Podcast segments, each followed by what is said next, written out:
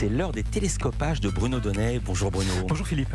Tous les jours, Bruno, vous observez ici les pratiques médiatiques et ce matin, vous vouliez revenir sur le renvoi de l'humoriste de Télématin Alexandra Pizzagalli qui a été débarquée de France 2 après sa toute première chronique. Oui, alors je récapitule d'abord brièvement les faits, Philippe. Il y a huit jours, une jeune femme s'est pointée pour la toute première fois de sa vie sur le plateau de Télématin et elle a expliqué qu'elle allait être le cadre, le postulat de départ de ces chroniques qui devaient avoir lieu chaque lundi. J'ai décidé pour ce rendez-vous hebdomadaire qui a priori sera le nôtre d'élire chaque lundi le connard ou la connasse de la semaine. Un concept scabreux qui a donné lieu à un premier billet à l'angle plus qu'acrobatique puisqu'il était dédié à l'auteur des attentats de Nice. Mohamed Laouaj Boulel.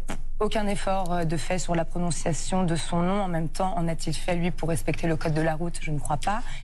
Sur les réseaux sociaux, scandale, moqueries en tout genre. En quelques heures, Alexandra Pizzagalli est devenue la risée du petit monde médiatique, l'incarnation du mauvais goût et de la nullité crasse, au point que, le lendemain, dès le lendemain, Thomas Soto a tenu à ouvrir son télématin par ces mots. Disons-le tout net, la chronique était ratée, ça arrive, et dans l'absolu, c'est pas si grave. Des mots qui valaient mise à distance totale et auxquels il a donné une tournure extrêmement solennelle. Sauf que dans le cas présent, eh ben, ça a rajouté de, de, la colère et de la douleur aux victimes de l'attentat de Nice, à leurs proches, à leurs familles, et ce à quelques heures de l'ouverture du procès. Et de ça, nous sommes profondément désolés.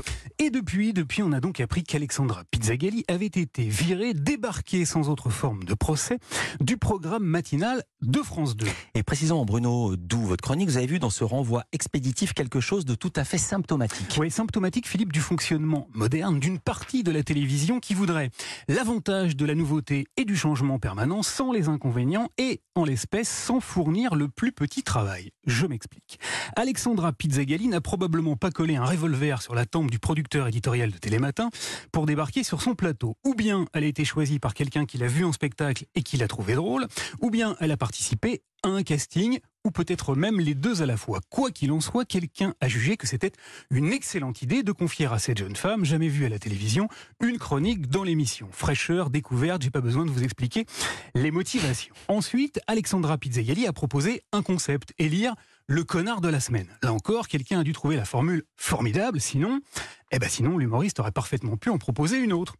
Enfin, lundi dernier, puisque c'était son tout premier papier, quelqu'un, un rédacteur en chef par exemple, a bien dû lire son texte et le trouver épatant. Sinon, bah sinon, si personne ne l'a fait, c'est que les responsables de cette émission sont d'une désinvolture totale et pas professionnelle pour de rond. En d'autres termes, Philippe, cette jeune femme, qui aurait dû être aidée et accompagnée pour sa toute première intervention, c'est ça, hein, produire une émission de télé et encadrer les gens qu'on a choisis pour y travailler, s'est retrouvée totalement seule à devoir nous faire rire avec un concept foireux et un texte pas marrant. Et comme elle a raté son coup, eh ben elle a été virée. On est donc passé dans l'équipe, dans la chefferie de Télématin, de super les gars, j'ai dégoté une petite nouvelle pour la rentrée, vous allez voir, elle est jeune, elle est belle et merveilleusement drôle, ah putain merde, mais qui c'est cette débile, elle est complètement nulle, on la vire. Bref, devant une telle incongruité, Philippe, je ne vois que deux solutions. Ou bien, celui qui a engagé Alexandra Pizzagalli est parfaitement incompétent parce qu'il l'a trouvé drôle alors qu'elle ne l'est pas, ou alors, celui qui l'a foutu dehors est totalement inconséquent et veut lui faire porter à elle toute seule des responsabilités élémentaires qui sont aussi celles de France Télévisions. Quelle analyse. Merci beaucoup Bruno Donnet.